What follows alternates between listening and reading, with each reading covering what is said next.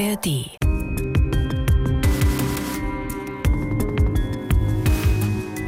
Es ist warm und sonnig an diesem 6. Juni 2015, einem Donnerstag.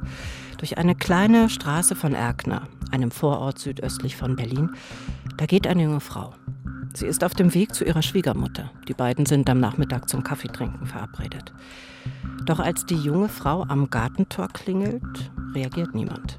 Deshalb öffnet sie selbst die kleine Tür, geht durch den schmalen, aber langgezogenen Garten voller Blumen zum Haus und dann, dann hören die Nachbarn einen entsetzlichen Schrei. Im Visier. Verbrecherjagd in Berlin und Brandenburg. Ein Podcast vom RBB. Mit Elvira Siebert.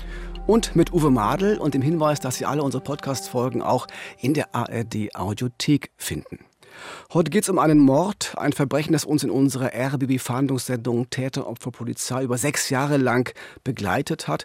Von Beginn an haben wir die Öffentlichkeitsfahndung in diesem Fall unterstützt. Mhm, und dabei geht es um den Tod einer Rentnerin. Sie ist 72 Jahre alt geworden, lebt in Erkner.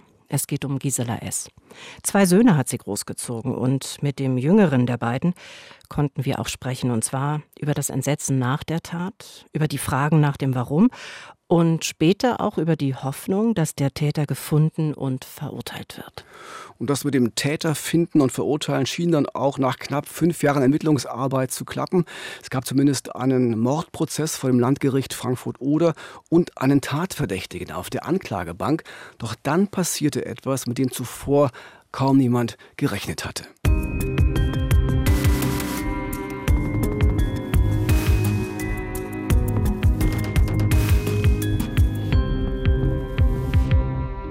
Gehen wir aber erst noch mal an den Anfang, also an den 6. Juni 2015. Die Schwiegertochter von Gisela S., die freut sich auf dieses gemeinsame Kaffeetrinken, aber sie ahnt nicht, dass dieser Nachmittag ganz anders laufen würde, als sie es erwartet hatte. Warum auch? Äh, vor diesem Nachmittag war alles wie immer. Die beiden hatten zwei Tage zuvor nochmal telefoniert und sich dann für diesen 6. Juni verabredet. Der Plan war erstmal gemeinsam Kaffee zu trinken auf der Terrasse und dann vielleicht noch ein bisschen durch Erkner zu bummeln. Das haben die beiden immer wieder ganz gern gemacht. Mhm, die Schwiegertochter, die wurde dann auch erstmal nicht stutzig, als sie am Gartentor klingelte und nicht geöffnet wurde, denn sie wusste, dass Gisela S. den Fernseher manchmal ein bisschen lauter machte oder häufig am Computer in der zweiten Etage ihres Häuschens saß und die Klingel dann einfach nicht hörte. Das war aber kein Problem für die Schwiegertochter, denn sie hatte selbst einen Schlüssel für das Gartentor, schloss also auf und ging dann diese circa 50 Meter zu dem kleinen Haus, das hinter all dem Grün im Garten von der Straße aus kaum zu sehen war. Mhm, und ihre Schwiegermutter, die saß erwartungsgemäß nicht auf der Terrasse vor dem Haus, sonst hätte sie die Klingel ja gehört und geöffnet. Deshalb lief die junge Frau direkt ins Haus, denn die Tür stand immer offen am Tage. Und in dem engen, dunklen Flur gab es dann die furchtbare Entdeckung. Sie stolperte fast über einen menschlichen Körper, der da reglos am Boden lag. Und sie schreit dann erschrocken auf. Das war auch der Schrei, den die Nachbarn gehört hatten, denn sie erkennt sofort, der Mensch dort vor ihr auf dem Boden, inmitten von Blut und übersät von Messerstichen, das ist ihre Schwiegermutter. Noch unter Schock greift sie zum Telefon und alarmiert die Polizei. Tagelang untersucht die Polizei den Tatort, um Spuren zu finden und zu sichern. Nach der Obduktion ist klar, Gisela S. wurde erstochen. Mit einem Messer oder einem anderen spitzen Gegenstand. Das Motiv dagegen bleibt ein Rätsel. Gisela S. war beliebt, hatte guten Kontakt zu den Nachbarn. Sie hat sich äh, ganz gut hier eingelebt. Äh, sie, sie Gartenarbeit, das kannte sie früher nicht und äh, hat manchmal gefragt, äh, was man machen müsste ich habe ihr ab und zu geholfen. Früher, wo ihr Mann dann im Rollstuhl saß, beziehungsweise hat er mal irgendwie ein paar Probleme im Garten, wenn sie mal irgendwas, sag mal, einen Wichse mal nicht aufgekriegt hat oder hat er was im Schwert im Auto, bin ich rüber, am Baum ist mal umgefallen. Dann haben wir ohne Weile Quatsch, weil sie nur alleine ist, Rentnerin ist, wie es dann so allgemein ist bei Rentnern. Ja, und ich quatsch schon sie auch gerne. nee, dann haben wir so über Gott und die Welt eben nur so ein bisschen gesprochen, aber so mehr, weniger. Ja, Gisa S. hatte also guten Kontakt zu ihren Nachbarn. Sie wohnte schon seit vielen Jahren in diesem Haus in Erkner. Es war das frühere Elternhaus ihres verstorbenen Mannes. Auch als ihre Schwiegereltern noch selbst im Haus lebten, da war sie oft hier zu Besuch, meistens dann gemeinsam mit der Familie. Sie selbst lebte damals mit ihrem Mann und den beiden Söhnen in Berlin-Lichtenberg in einem Neubaugebiet am Betriebsbahnhof Rummelsburg. Das war so etwa 30 Kilometer vom Haus in Erkner entfernt. Mhm, und als die Schwiegereltern von Gisela S. dann starben, zog sie gemeinsam mit ihrem Mann in das nun leerstehende Haus nach Erkner. Das war so Mitte der 90er Jahre. Der ältere Sohn der beiden blieb mit Frau und Sohn in Berlin-Lichtenberg wohnen. Ich betone das jetzt so besonders, weil dieser Umstand bei den späteren Ermittlungen noch eine wichtige Rolle spielen wird. Ja, leider wurde der Mann von Gisela S. kurz nach dem Umzug nach Erkner sehr schnell krank äh, und äh, war seitdem auf den Rollstuhl angewiesen. Gisela S. pflegte ihren Mann mehr als zehn Jahre lang, bis er dann 2009 starb. Seitdem wohnte sie allein im Haus. Doch einsam war die gelernte Schneiderin deshalb nicht. Es gab immer irgendwas zu tun. Auch ihre beiden Söhne und deren Familien hatten engen Kontakt zu ihr. Man traf sich regelmäßig. Gisela S. hatte außerdem sehr viele Freunde und Bekannte. Sie war oft unterwegs, sie verreiste gern. Obwohl schon Anfang 70 war sie also wirklich noch voller Elan. So erinnert sich ihr jüngster Sohn jedenfalls. Und meine Mutter stand voll im Leben, war sehr aktiv, hat viele, viele Hobbys gehabt und schüchtern zurückhaltend auch nicht, ganz im Gegenteil. Also sie ist auch offen auf Leute drauf zugegangen und ja, war immer freundlich und kann keinen Menschen auf der Welt geben, der ihr was Böses will. Das heißt also, Gisela S. war eine sehr freundliche, eine sehr aufgeschlossene Frau, die auch nicht ängstlich war oder schreckhaft. Sie hat zum Beispiel die Eingangstür zu ihrem Wohnhaus nur abgeschlossen, wenn sie schlafen ging. Für sie war gar nicht vorstellbar, dass es da irgendjemanden geben könnte, der ihr etwas antun will noch einmal ihr Sohn Thomas. Also gab keine Streitigkeiten oder schon gar nicht irgendwo jemand, mit dem sie in Konflikt gelegen haben könnte. Gab es ausgeschlossen. Also nicht mal leichte Streitigkeiten. Das, das, war vor kurzem, hatte eine Frau einen Autounfall, die ist bei ihr rückwärts in Zaun gefahren, mit der hat sie zwei Tage später einen Kaffee getrunken. Ja, es gab nichts, wo sie irgendwo jemand böse oder ihr jemand böse sein könnte. Ja, so toll sich das ja auch alles anhört, für die Ermittler ist das erstmal ein ziemliches Problem gewesen. Denn es gab weit und breit kein Motiv für einen Mord, weder innerhalb der Familie noch in ihrer näheren oder weiteren Umgebung. Und doch wirkte der Mord wie eine Beziehungstat, was bei den meisten Mordfällen ja der Fall ist. Der Grund für diese Annahme war, dass der Täter auffällig häufig auch sein Opfer eingestochen hatte, immer und immer wieder. Ermittler sprechen in solchen Fällen vom sogenannten Übertöten. Das heißt, obwohl das Opfer bereits wehrlos ist oder vielleicht sogar schon tot ist, sticht der Täter weiter zu, weil bei ihm irgendwelche starken Emotionen im Spiel sind, was wiederum dafür spricht, dass sich Täter und Opfer zuvor gekannt haben.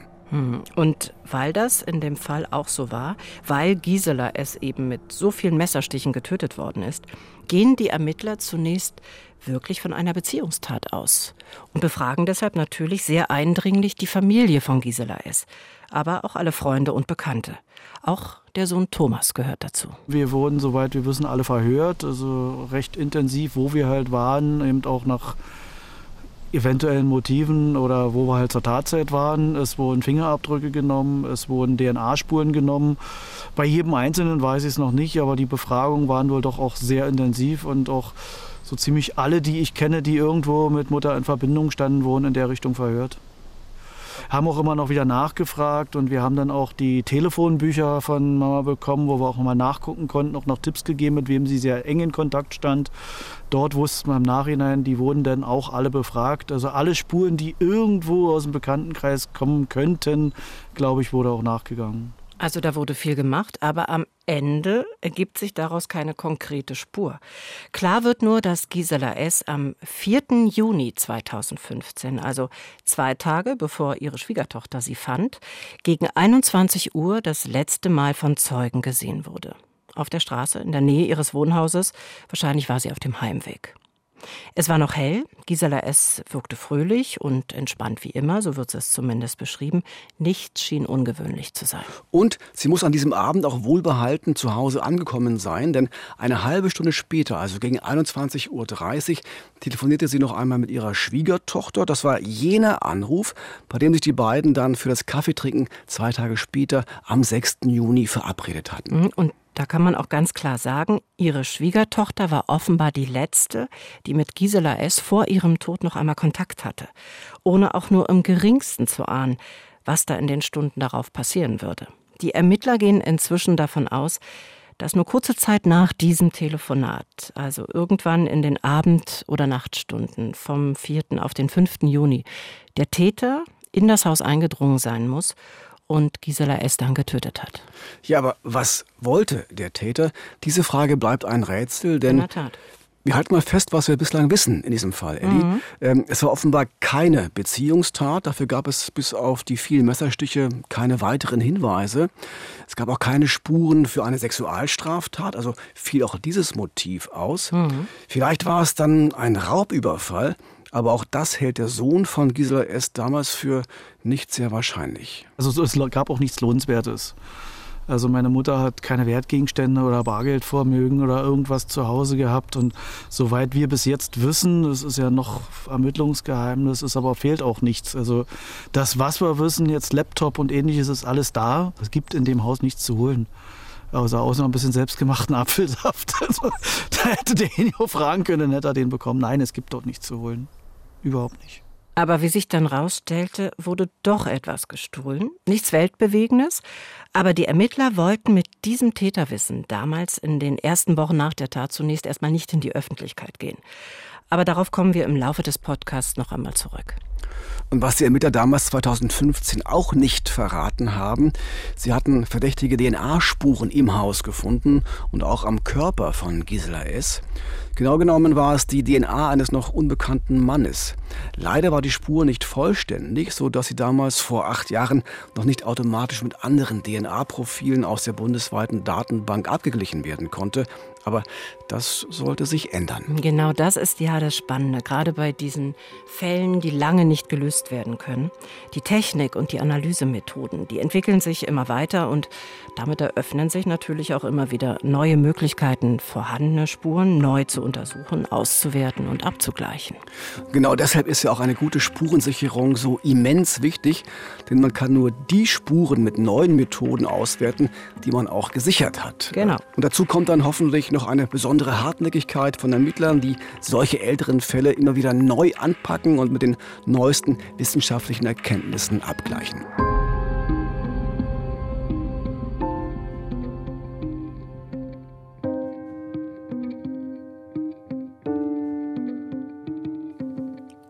Okay, wir gehen zurück ins Jahr 2015. In den Abend- oder Nachtstunden vom 4. auf den 5. Juni wird Gisela S. in ihrem Haus ermordet. Am frühen Nachmittag des 6. Juni wird ihre Leiche von ihrer Schwiegertochter gefunden. Es gibt kein Motiv, keine konkreten verwertbaren Spuren zu diesem Zeitpunkt. Und deshalb hofft die Staatsanwaltschaft in Frankfurt-Oder jetzt weiter auf die Hilfe von Zeugen. Sie geht im Herbst 2015 erneut an die Öffentlichkeit und bittet um Hinweise auch in unserem Fahndungsmagazin Täter, Opfer, Polizei. Alles, was äh, die Bevölkerung möglicherweise als verdächtig erachtet, das können Fahrzeugbewegungen sein, das können Personen sein, die dort auffällig waren. Äh, alles, was, auch kleinste Details, alles, was äh, von Relevanz sein kann. Für Hinweise aus der Bevölkerung, die zur Namhaftmachung des oder der Täter führen oder die zur Beschaffung von Beweismitteln führen, hat die Staatsanwaltschaft Frankfurt-Oder eine Belohnung von 2500 Euro ausgelobt. Besonders interessant ist für die Polizei natürlich der unmittelbare Tatzeitraum, also diese Zeit Anfang Juni 2015. Man hofft darauf, dass es Anwohner oder Nachbarn von Gisela S. gibt, die vielleicht doch etwas beobachtet haben, was die Tat erklären könnte. Dinge, die man bislang vielleicht nicht für wichtig gehalten hatte. Mhm, denn diese Gegend, in der Gisela S. lebte, da stehen viele Einfamilienhäuser, Mehrfamilienhäuser, da kennt man sich einfach. Und da fallen dann zum Beispiel Ortsfremde sehr schnell auf wie uns damals auch die Nachbarn von Gisela S. bestätigt haben. Wir achten ja schon ein bisschen untereinander. Äh, wenn uns was auffällt hier, jemand da ist, der nicht hingehört und äh, da sind wir schon ein bisschen wachsam. Eben, das hat in der Osnabrücker Polizei auch. Es ist, hört sich immer komisch an, das ist der Gartennachbar. Aber sagen wir jetzt wie hier mit den Nachbarn, man kennt eigentlich ich sag mal, die halbe Verwandtschaft und weiß, wenn dann ein Fremder kommt, dann guckt man dann doch schon oder so, was macht er da? Ja, und das ist jetzt aber allgemein hier so. Ja, also die Nachbarn sind sehr aufmerksam. Sie melden sich dann auch bei der Polizei. Und deshalb weiß man jetzt auch, dass Gisela S. am Abend des 4. Juni noch im Viertel unterwegs war. Aber das war's dann auch schon. Ansonsten ist einfach niemandem irgendetwas Ungewöhnliches aufgefallen. Das stimmt leider, aber man muss auch sagen, dass das kleine Haus von Gisela S. sehr versteckt liegt auf dem Grundstück, so zwischen hohen Bäumen und dichten Büschen. Selbst die unmittelbaren Nachbarn haben kaum eine Chance zu beobachten, was sich da direkt vor oder gar im Haus abspielt. Mhm. Man kann sich aber schon fragen, ob nicht irgendjemand etwas gehört haben muss, denn Gisela S. hat sich laut der Spurenlage heftig gewehrt. Es muss also so eine Art Gerangel gegeben haben. Es war eine laue Sommernacht in diesem Juni. Viele waren vermutlich länger wach oder haben zumindest mit offenem Fenster geschlafen. Da muss doch irgendjemand was gehört haben, sagt man sich. Na, offenbar eben nicht, leider nicht, oder es fiel einfach nicht weiter auf. Deshalb gehen die Ermittler ein Jahr später erneut in die Offensive und wenden sich noch einmal direkt an die Bevölkerung. Zum einen mit einer erneuten Plakataktion in Erkner und zum anderen mit neuen Details zum Fall, die uns Stefan Möwald von der Polizei Brandenburg so beschrieben hat. Wir wissen, dass ähm, aus dem Haushalt der Frau ein Portemonnaie fehlt. In diesem Portemonnaie selbst war eine Bankkarte der Commerzbank.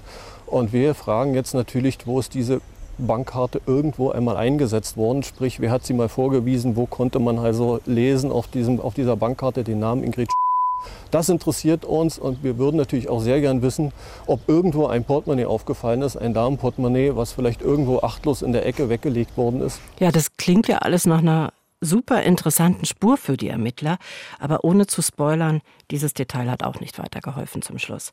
Es hat sich einfach niemand gemeldet, der diese Bankkarte gesehen oder gefunden hat. Offensichtlich ist sie auch nie eingesetzt worden, denn es gab keine Bewegung auf dem Konto von Gisela S.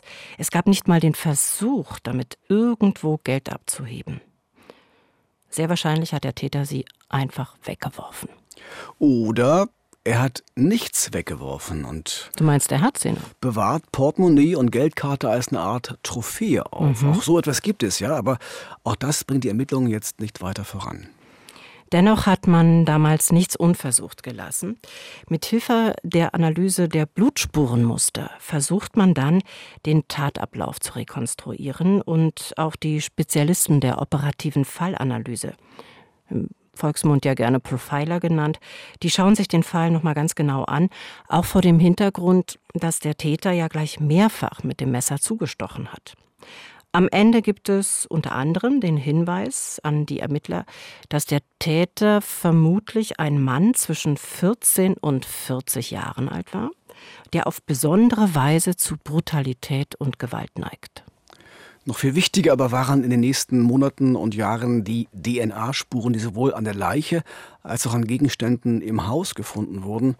Besonders spannend war dabei eine Spur, ein genetischer Fingerabdruck, der sowohl auf dem Körper von Gisela S. gefunden wurde, als auch auf einer Taschenlampe, die sie in der Hand gehalten haben musste. Ja, und diese Taschenlampe, die wird enorm wichtig in diesem Fall.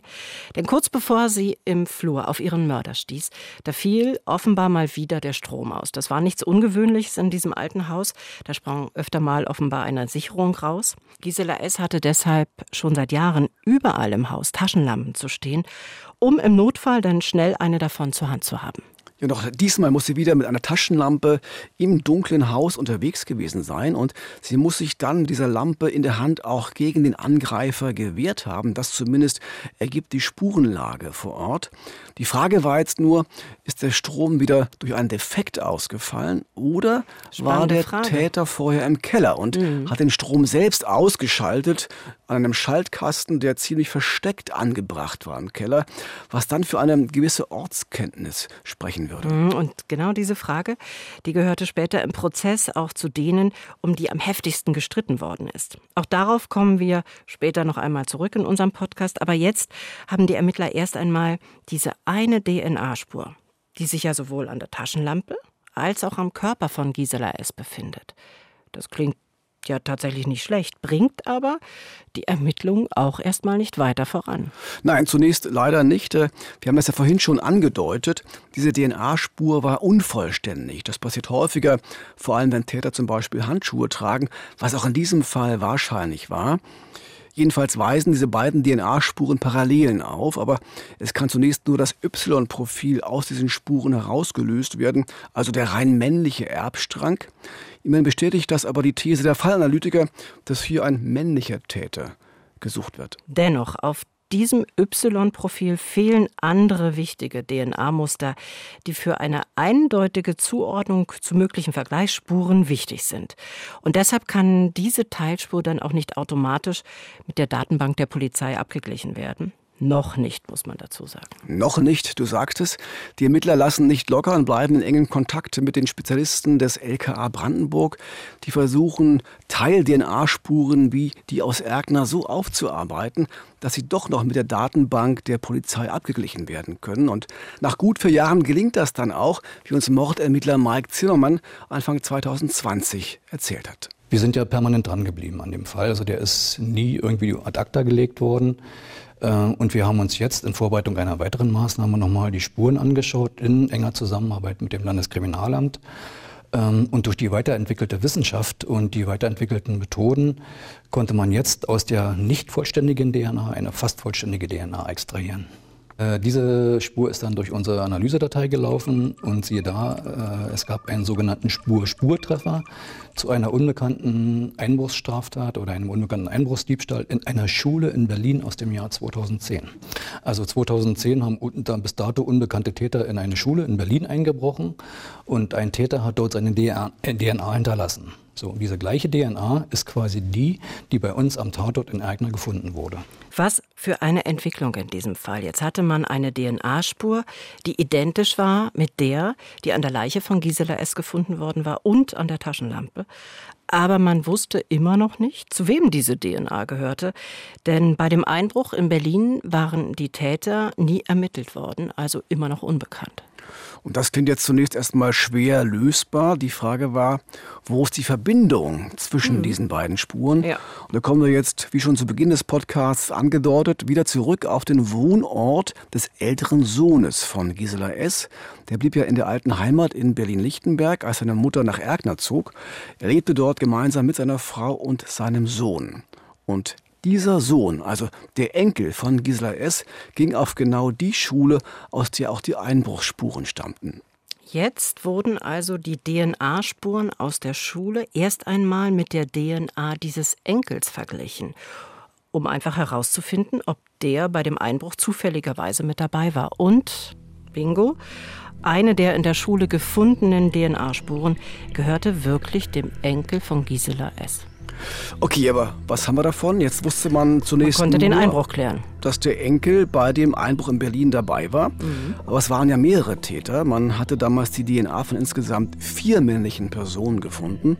Dieser Einbruch war ja so eine Art äh, dummer Jungenstreich damals. Sie haben dann eine ziemliche Verwüstung hinterlassen in der Schule, aber eben auch sehr eindeutige DNA-Spuren. Ja, und das heißt, jetzt mussten die Ermittler nur noch herausbekommen, zu wem die drei anderen Spuren gehörten. Und das war nur möglich, wenn der Enkel von Gisela S. nicht nur zugab, dass er in seine eigene Schule in Berlin-Lichtenberg eingebrochen war, er musste den Ermittlern auch sagen, wer die anderen Beteiligten waren. Denn einer davon war der mutmaßliche Mörder seiner Großmutter. So die Ermittler. Also wurde der Enkel von Gisela S. jetzt erneut befragt und zwar sehr nachdrücklich, sehr intensiv. So haben es die Ermittler auch dann vor Gericht später erzählt. Der Einbruch lag ja Anfang 2020 schon zehn Jahre zurück und der Enkel hatte zu den damaligen Freunden keinen Kontakt mehr. Aber er war kooperativ und er gab nicht nur zu, damals bei dem Einbruch dabei gewesen zu sein, er sagte auch, wer noch zur Gruppe gehörte. Ja, das Klingt tatsächlich nach einem Volltreffer. Man hatte jetzt die Namen von drei weiteren jungen Männern, deren DNA man gezielt also mit der Spur vom Tatort in Erkner vergleichen konnte. Und dann Dann gab es endlich diese lang ersehnte Übereinstimmung. Mhm. Einem dieser vier jungen Männer konnte die DNA vom Tatort in Erkner wirklich zugeordnet werden. Er war jetzt 24 Jahre alt und in der Grundschulzeit sehr eng mit dem Enkel von Gisela S. befreundet. Er kannte auch die Oma seines Freundes recht gut. Mhm. Und dieser junge Mann war damals aber auch in späteren Jahren wohl ziemlich labil, hatte Alkohol- und Drogenprobleme, wurde wohl auch mal aggressiv. Das passte alles zum Täterprofil der Fallanalytiker. Ein junger Mann zwischen 14 und 40 mit einer gewissen Beziehung zum Opfer und erheblichen Problemen, so haben es die Profiler ja damals gesagt. Also wurde er Anfang 2020 verhaftet. Und im September begann dann der Prozess auch vor dem Landgericht in Frankfurt-Oder. In der Anklageschrift ging die Staatsanwaltschaft von Mord aus. Der Pressesprecher des Landgerichts Frankfurt-Oder, Jasper Schüler-Darke, hat es damals so formuliert. Wir haben hier heute den Prozessauftakt eines Verfahrens, wo die Staatsanwaltschaft Frankfurt-Oder dem Angeklagten einen Mord in Tateinheit mit Raub mit Todesfolge vorwirft. Der Angeklagte soll im Sommer 2015 als damals 19-Jähriger eine damals 72 Jahre alte Frau, ich sage jetzt mal, in deren Wohnung aufgesucht äh, und dort nach stehlenswerten Gegenständen äh, gesucht haben. Gleichzeitig soll er, so der Vorwurf der Staatsanwaltschaft, dabei auch beabsichtigt haben, bei einem Aufeinandertreffen mit der Frau diese auch zu töten. Und in ähm, Ausführung seines Tatplans ist es dann auch zu einem Aufeinandertreffen der beiden gekommen und der Angeklagte soll dann die Frau mit mehreren massiv geführten Messerstichen getötet haben. Also nach Ansicht der Staatsanwaltschaft eine klare Vorsatztat, das heißt der Täter, er wollte töten. Die Messerstiche gingen ganz gezielt in Richtung Kopf und Herz und er hat auch getötet, um eine Raubtat möglich zu machen. Das wäre das Mordmerkmal Ermöglichung einer Straftat. Mhm. Die Familie von Gisela S., die sah das übrigens ganz ähnlich. Wir haben während des Prozesses dann noch einmal mit Thomas gesprochen, dem jüngsten Sohn von Gisela S. Wir sind von überzeugt, weil so wie es jetzt klingt, äh, die DNA ist ja wohl mehr als eindeutig. Wir haben alle unsere Hoffnung, äh, dass es härtestmöglichen Schuldspruch gibt, also wirklich rein Mord. Und so wie die Anklage ist jetzt wohl auch schwerer Mord oder vorsätzlich. Da kann es keine Alternative geben zur wirklich Höchststrafe. Also alles andere wäre äh, wirklich ein Schlag ins Gesicht. Also das waren die Hoffnungen der Familie, das war die Ausgangssituation für diesen Prozess in Frankfurt-Oder. Und zunächst sah alles so aus, als würde die Staatsanwaltschaft mit ihrem Mordvorwurf Erfolg haben, zumal sie noch ein weiteres Mordmerkmal als erfüllt ansah. Die, die Begleiterscheinungen der Tat sollen so gewesen sein, dass die Hauptsicherung abgedreht worden ähm, sein soll. Ähm, darauf, oder man schließt darauf, weil ähm, beim, bei der Tatortbegehung ähm, unmittelbar einen Tag danach man diese Sicherung wieder reingedreht hat und eben alle elektronischen Geräte wieder angegangen sind. Fernseher, Licht, ähm, ich glaube auch, ähm, also sämtliche elektronischen Gerichte, die, Dinge, die eingeschaltet äh, waren, sind dann auch wieder angegangen ähm, weshalb man eben diesen Rückschluss gezogen hat. Und in der Anklage lautet der Vorwurf ja auch, dass das Licht abgeschaltet worden sei, um die Tatbegehung zu erleichtern, also leichter in die Wohnung reinzukommen. Im Dunkeln bleibt man eben eher auch mal äh, unentdeckt. Und das ist eben mit auch der, der Tatvorwurf, ähm, da sich hier das Merkmal der Heimtücke auch angeklagt ist, sprich die Arg- und Wehrlosigkeit des Opfers auszunutzen, ähm, was im Dunkeln natürlich besser funktioniert als an helllichten Tagen. Aber ist das alles wirklich so passiert damals? Das war schon zu Prozessbeginn sehr umstritten. Wir hatten das ja vorhin schon mal angedeutet. Der Sicherungskasten, der war nicht in der Wohnung, der war im Keller unten und den konnte man nur über eine separate Treppe erreichen. Und dann war dieser Kasten im Keller so versteckt angebracht, dass man eigentlich genau wissen musste, wo er zu finden ist. Heißt also, der Täter muss sich da ausgekannt haben. Mhm. Und genau dafür gab es ja zunächst auch Belege, denn der Angeklagte, der hatte schon in der allerersten Vernehmung ausgesagt, dass er nicht nur Gisela S., die Oma seines Schulfreundes also kannte, sondern auch ihr Häuschen in Erkne, weil er mit dem Enkel öfter dort mal zu Besuch war. Ja, und auch im Keller will er mehrfach gewesen sein, weil sie dort öfter mal ein paar Flaschen Bier aus dem Vorrat der Oma geklaut und dann eingesteckt haben, quasi als Wegzehrung für den Rückweg nach Berlin-Lichtenberg, wo sie ja damals gewohnt haben. Doch welche Bedeutung hat solche Aussage jetzt für den Prozess? Klar, der Angeklagte, der hatte Ortskenntnis. Er wusste vielleicht sogar, wo der Sicherungskasten war. Aber es heißt auch, wenn er schon früher mehrfach im Haus war. Dann konnte seine DNA ja auch schon damals an die Taschenlampe gekommen sein. Und von dort dann, vielleicht später, auf den Körper von Gisela S. Das musste also nicht zwangsläufig etwas mit dem Mord und dem Mordtag zu tun haben. Das stimmt, man spricht in solchen Fällen auch von sekundärem oder tertiärem Transfer einer DNA. Das heißt, nicht jede DNA, die an einem Tatort gefunden wird, steht zwangsläufig in Zusammenhang mit dieser Tat. Sie kann auch durch die Übertragung von einem Gegenstand zum anderen weitergegeben werden und so auch an Orte gelangen, wo der Träger dieser DNA nie gewesen ist. Hm, auch in der Kriminalistik liegen Fluch und Segen manchmal nah beieinander. Je genauer und feiner die technischen Analysemethoden eben werden, desto kleiner wird auch die benötigte Menge an DNA-Material. Ja, und da man inzwischen ja selbst unvollständige DNA analysieren kann, steigt automatisch die Gefahr, dass auch Spuren einer Tat zugeordnet werden, die damit gar nichts zu tun haben. Und genau dafür ist dieser Fall heute und auch der Prozess vor dem Landgericht in Frankfurt-Oder ein wichtiges, ein gutes Beispiel. Denn nicht nur der Verteidiger erklärte die DNA-Spur auf der Taschenlampe damit, dass sein Mandant die Lampe bei einem früheren Besuch angefasst haben könnte. Nein, genau diese Version wird auch von renommierten Gutachtern vor Gericht für möglich gehalten. Mhm, genau, weil der Strom eben häufiger ausfiel in dem alten Haus und deshalb überall Taschenlampen herumlagen.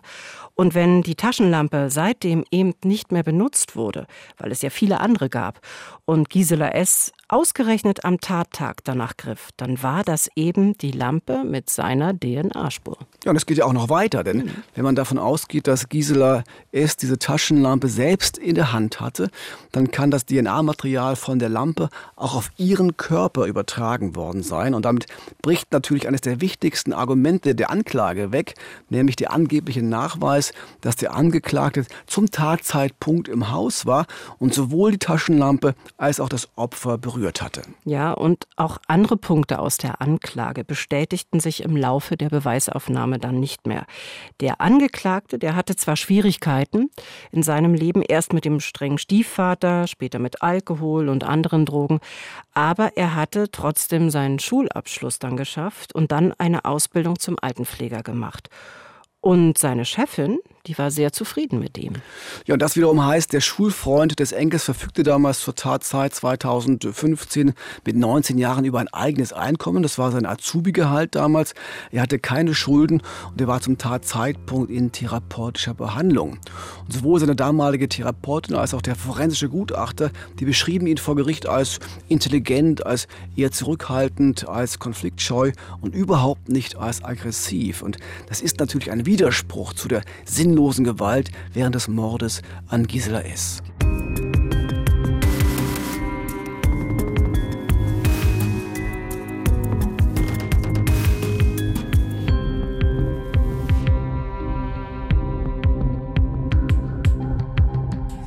Tja, und das sind dann schwere Zeiten für eine Anklage in einem Prozess. Im Laufe der zweimonatigen Verhandlungen in Frankfurt-Oder verloren dann immer mehr Anklagepunkte an Relevanz. Und auch das Motiv des Täters, das in der Anklageschrift ja formuliert war, wurde immer unwahrscheinlicher. Also die Absicht, Gisela S. auszurauben. Denn der Angeklagte, der wusste ja, dass Gisela S. über keinerlei Wertsachen verfügte und sie ihr Portemonnaie immer in der Handtasche im Flur aufbewahrte. Klar, und das heißt dann natürlich, äh, wenn er wirklich dringend Geld benötigt hätte, warum sollte er ausgerechnet zu Gisela S. nach Erkner fahren und diesen weiten Weg auf sich nehmen, ohne Aussicht auf reiche Beute?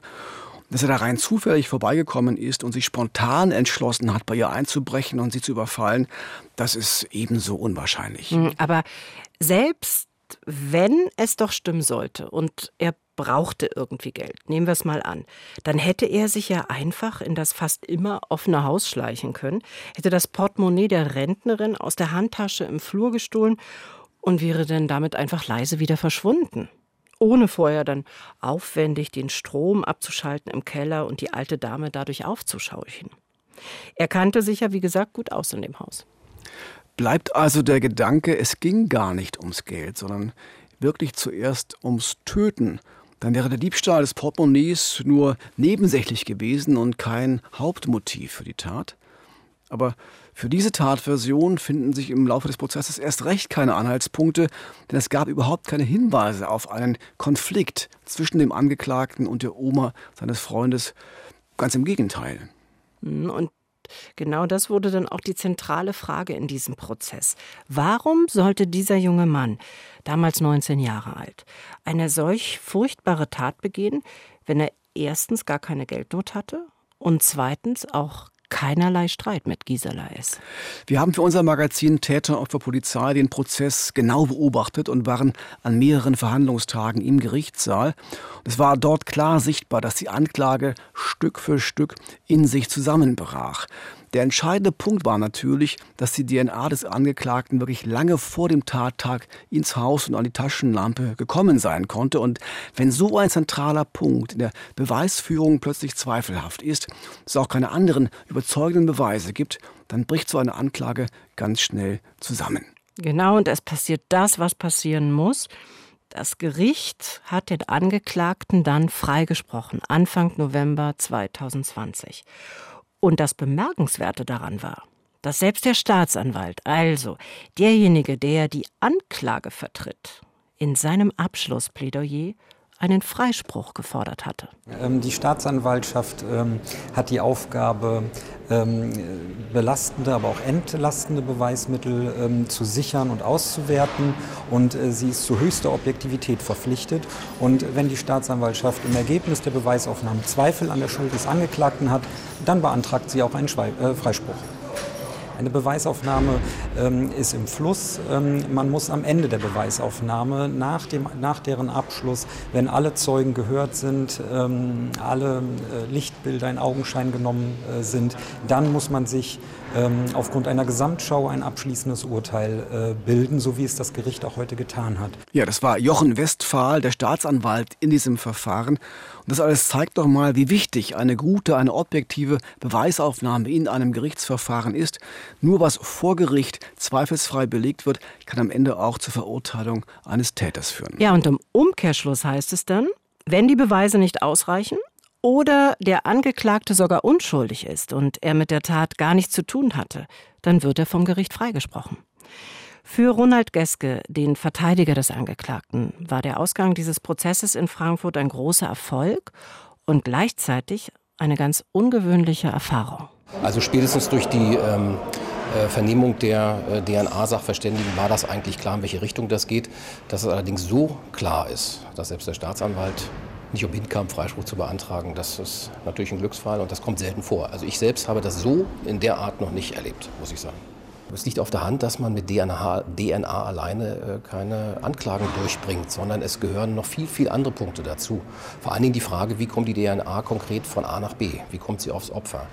Das Fazit lautet also, gut, dass Gericht und Staatsanwaltschaft da so entschieden haben in diesem Verfahren. Denn es wäre ja furchtbar gewesen, wenn der Angeklagte für etwas verurteilt worden wäre, das er gar nicht begangen hätte. Aber trotz dieses Erfolges äh, vor Gericht für den Angeklagten war das alles natürlich eine Riesenkatastrophe. Er hatte sich im Januar 2020, als er überraschend und plötzlich verhaftet wurde, gerade so hochgerappelt war, von Alkohol und Drogen weg, hat als Krankenpfleger gearbeitet, hatte eine Freundin und befand sich, so kann man das sicher sagen, endlich so auf dem Weg nach oben. Ja, und dann kommt Mordverdacht, Mordprozess, ja. Und er saß ja fast ein Jahr lang unschuldig im Gefängnis. Dafür steht ihm ganz rechtlich gesehen eine Haftentschädigung zu und das sind in Brandenburg seit Herbst 2020 75 Euro pro Hafttag. Aber Geld allein kann so eine traumatische Erfahrung, nämlich unschuldig in Haft zu sitzen, natürlich nicht heilen. Drücken wir also die Daumen, dass er seinen Weg einfach weitergehen kann. Ja, für die Familie von Gisela S. war dieser Freispruch dagegen ein schwerer Schlag. Auf der einen Seite sind die Angehörigen froh, dass hier kein Unschuldiger verurteilt wurde und auch sie hat am Ende starke Zweifel an der Schuld des Angeklagten. Aber auf der anderen Seite heißt das natürlich auch, dass der Mord an der Oma, an der Mutter nicht aufgeklärt ist und dass der Mörder weiter frei herumläuft. Das ist natürlich nur schwer zu ertragen. Ja, und die vielen offenen Fragen eben. Ne? Also, wer hat Gisela S. umgebracht und warum? Für Staatsanwalt Jochen Westphal geht also alles wieder von vorn los. Wir werden ähm, sicherlich die Ermittlungen wieder aufnehmen bzw. fortsetzen. Ähm, ob sich dann neue Ansätze bieten, das kann noch nicht äh, abschließend geklärt äh, werden. Ja, was bleibt nach so einem aus Sicht von Staatsanwaltschaft und Polizei gescheiterten Verfahren? Die Akten werden auf jeden Fall nicht geschlossen, denn Mord verjährt nicht. Wir können ja noch mal schauen, welche Anhaltspunkte sich für weitere Ermittlungen ergeben könnten. Da wäre erstens, der Täter kannte sich vermutlich im Keller des Hauses von Gisela S. aus, denn sonst hätte er kaum diesen versteckten Stromkasten gefunden, um die Hauptsicherung rauszudrehen. Mhm, aber zweitens muss man sagen, er wusste höchstwahrscheinlich nicht, dass es bei Gisela S. kaum etwas zu holen gab. Sonst hätte er wohl kaum so einen hochriskanten Einbruch gewagt. Das spricht genau dagegen, dass er sie wirklich gut kannte. Und drittens, vielleicht war er auch gar kein Dieb, eher ein Gewalttäter mit Lust an Gewalt.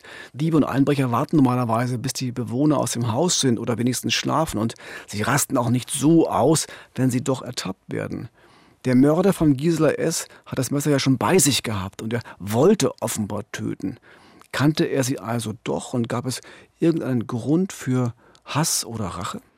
Das wiederum, das können sich die Angehörigen, Freunde, Nachbarn, Bekannten kaum vorstellen. Das hat uns ja der jüngste Sohn von Gisela S. am Anfang unseres Podcasts erzählt. Sie muss ein äußerst friedfertiger Mensch einfach gewesen sein. Bleibt also viertens noch die Möglichkeit, dass ein vielleicht auch psychisch gestörter Täter seine Aggressionen, seine Gewaltfantasien an ihr ausgelassen hat und sie mehr oder weniger zufällig sein Opfer wurde. Hm, eine interessante Theorie. All das müssen die Mordermittler jetzt versuchen tatsächlich zu klären, denn der erste Anlauf ist einfach schiefgegangen. Aber ich bin mir sicher, wir werden über diesen Fall garantiert noch einmal sprechen, vielleicht auch hier in unserem Podcast. Und sollte heute jemand zuhören, der etwas weiß oder etwas ahnt, was bei der Aufklärung dieses Mordes 2015 in Erkner helfen könnte, der kann sich oder der sollte sich direkt bei der Polizei melden.